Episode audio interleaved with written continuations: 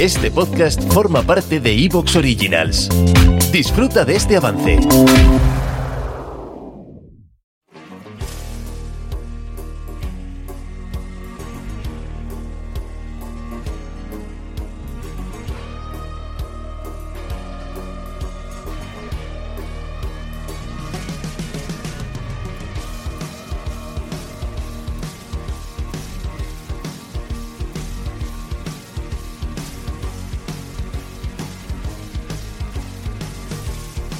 Hola amigos, hola amigas, bienvenidos una semana más a nuestra cita en estos días extraños.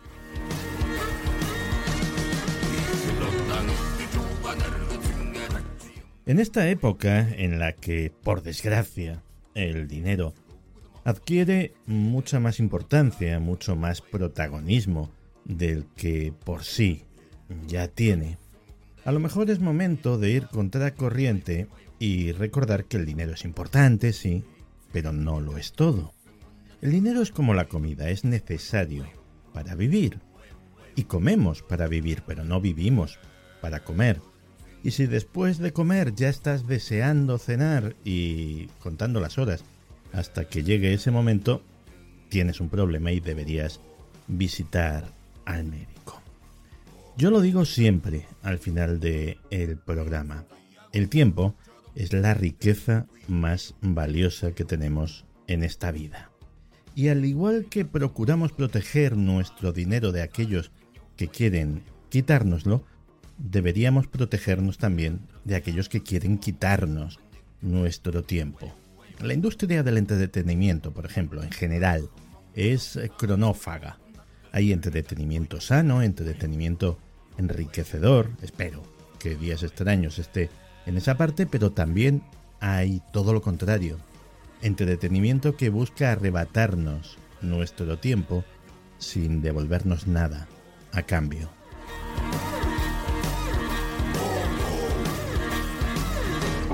Los cronófagos se esconden en tu teléfono, en tu ordenador, en tu televisor, incluso toman el rostro de personas conocidas por ti. Son entidades que desperdician tu tiempo, que viven de tu atención, que te roban tu tesoro más valioso sin que seas siquiera consciente de que te están robando.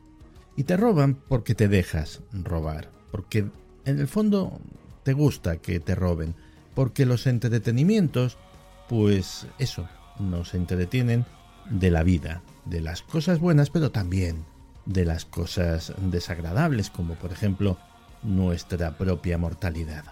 No soluciona nada. Esas cosas son inexorables. De hecho, había mucha música y comida y jolgorio y coqueteo en el Titanic justo antes de impactar con el iceberg.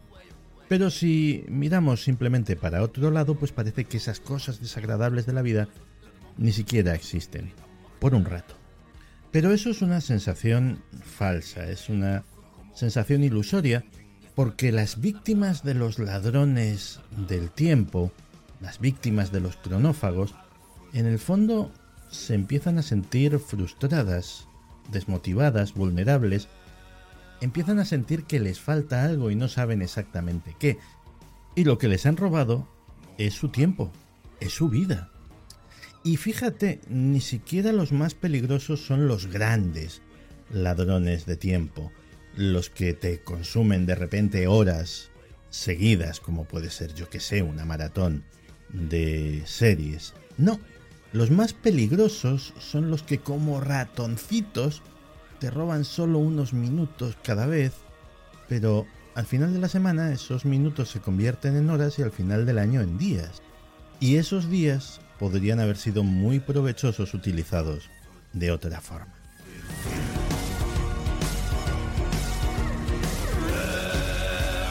Algún ladrón de tiempo es tan civilino que te hace tener la impresión de que estás ganando tiempo.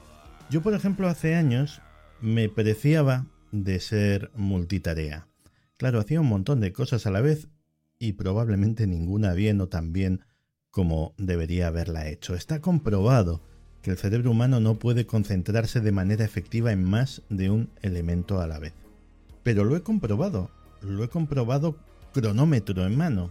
Si haces primero una cosa y luego otra y luego otra, tardas bastante menos tiempo que si intentas hacerlas todas a la vez. Esa lección, curiosamente, me la enseñó mi loro. Los loros son animales fascinantes y que están dotados de una extraña sabiduría. Y una cosa característica que tienen es que si están haciendo algo, sea jugando, acicalándose, comiendo, lo que sea, da igual que les llames, que les provoques, que les sobornes, da igual. No van a hacer el menor caso, no van a cambiar de actividad hasta que den por finalizada aquella que están realizando en ese momento. Bonita lección para aprenderla todos. Y es que en esto y en otras muchas cosas, los ladrones de tiempo precisan de un cómplice imprescindible para sus maquinaciones. Y ese cómplice somos nosotros mismos. En muchas ocasiones, por no saber decir que no, un no a tiempo te puede evitar una auténtica hemorragia de tiempo. Y la mayor parte de las veces los ladrones de tiempo cuentan con nuestra complicidad simplemente porque o no estamos valorando aquello que nos quieren robar o no somos conscientes del tremendo valor que tiene aquello que nos están arrebatando. Así que yo aquí simplemente os aviso. ¿Y vosotros? Vosotros haced lo que os dé la realísima gana, por supuesto. Comenzamos.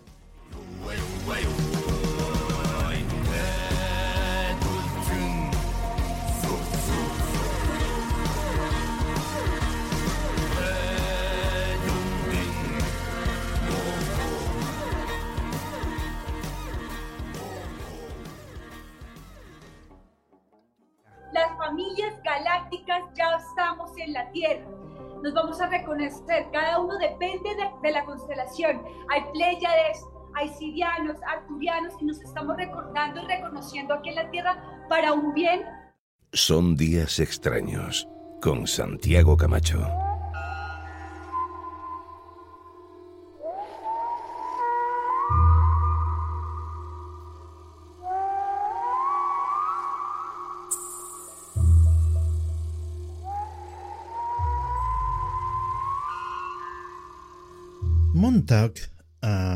Distancia de la ciudad de Nueva York, apenas unas horas en coche, podría ser un simple y bucólico enclave costero, con un bonito faro, con playas, el lugar perfecto para pasar un agradable día a orillas del mar, de no ser porque sobre ese lugar siempre ha habido una sombra de sospecha, una sombra de que algo siniestro estuvo ocurriendo allí durante muchos, muchos años.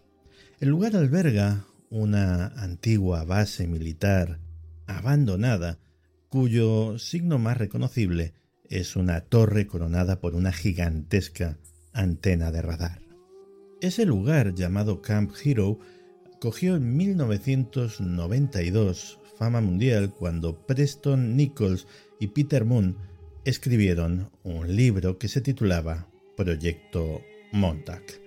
Ese libro es la base de toda la leyenda que hay alrededor de este sitio. Allí se habla de gigantescas instalaciones subterráneas, de niños raptados para llevar a cabo con ellos todo tipo de experimentos, experimentos de control mental, experimentos de capacidades paranormales, también se habla de viajes en el tiempo, de contactos con alienígenas, y uno de los autores del libro, Preston Nichols, que en su día fue un brillante científico, afirma que lo que allí se cuenta está basado en sus propias vivencias, en sus propios recuerdos, que durante mucho tiempo permanecieron ocultos y que solamente muchos años después afloraron a la superficie. Claro, todo esto parece increíble, pues porque a fin de cuentas estamos hablando de cosas extremadamente ajenas a nuestra realidad cotidiana, algunas de ellas consideradas imposibles, que si viajes en el tiempo, que si contactos con alienígenas, que si experimentos de control mental o de poderes paranormales. Lo único que desde luego no es imposible es lo de que el gobierno estadounidense haya experimentado de forma ilegal con ciudadanos inocentes en aras de la sacrosanta seguridad nacional. No solo no es imposible, sino que ha sucedido repetidas veces en la historia de ese país. Y creo que este debería ser nuestro punto de entrada a esta historia.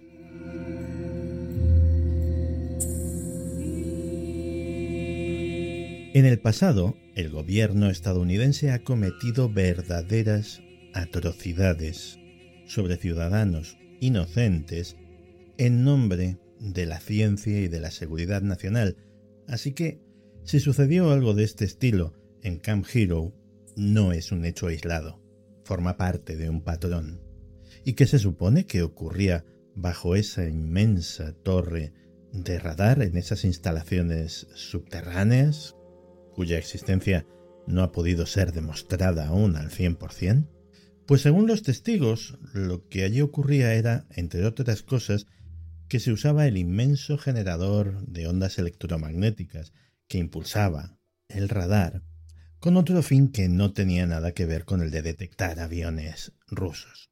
Ese fin era primero influir sobre la mente humana, influir sobre el pensamiento, sobre la conciencia, sobre los actos, de las personas, lo que se conoce como control mental. Esa era la primera fase, el control mental a través de ondas electromagnéticas. Con este fin, supuestamente, se desarrolló un artilugio que es central en la mitología de Montag, la silla de Montag. La silla de Montag además fue tremendamente eficaz porque no solamente servía para esto, sino que además de alguna forma podía no solo manipular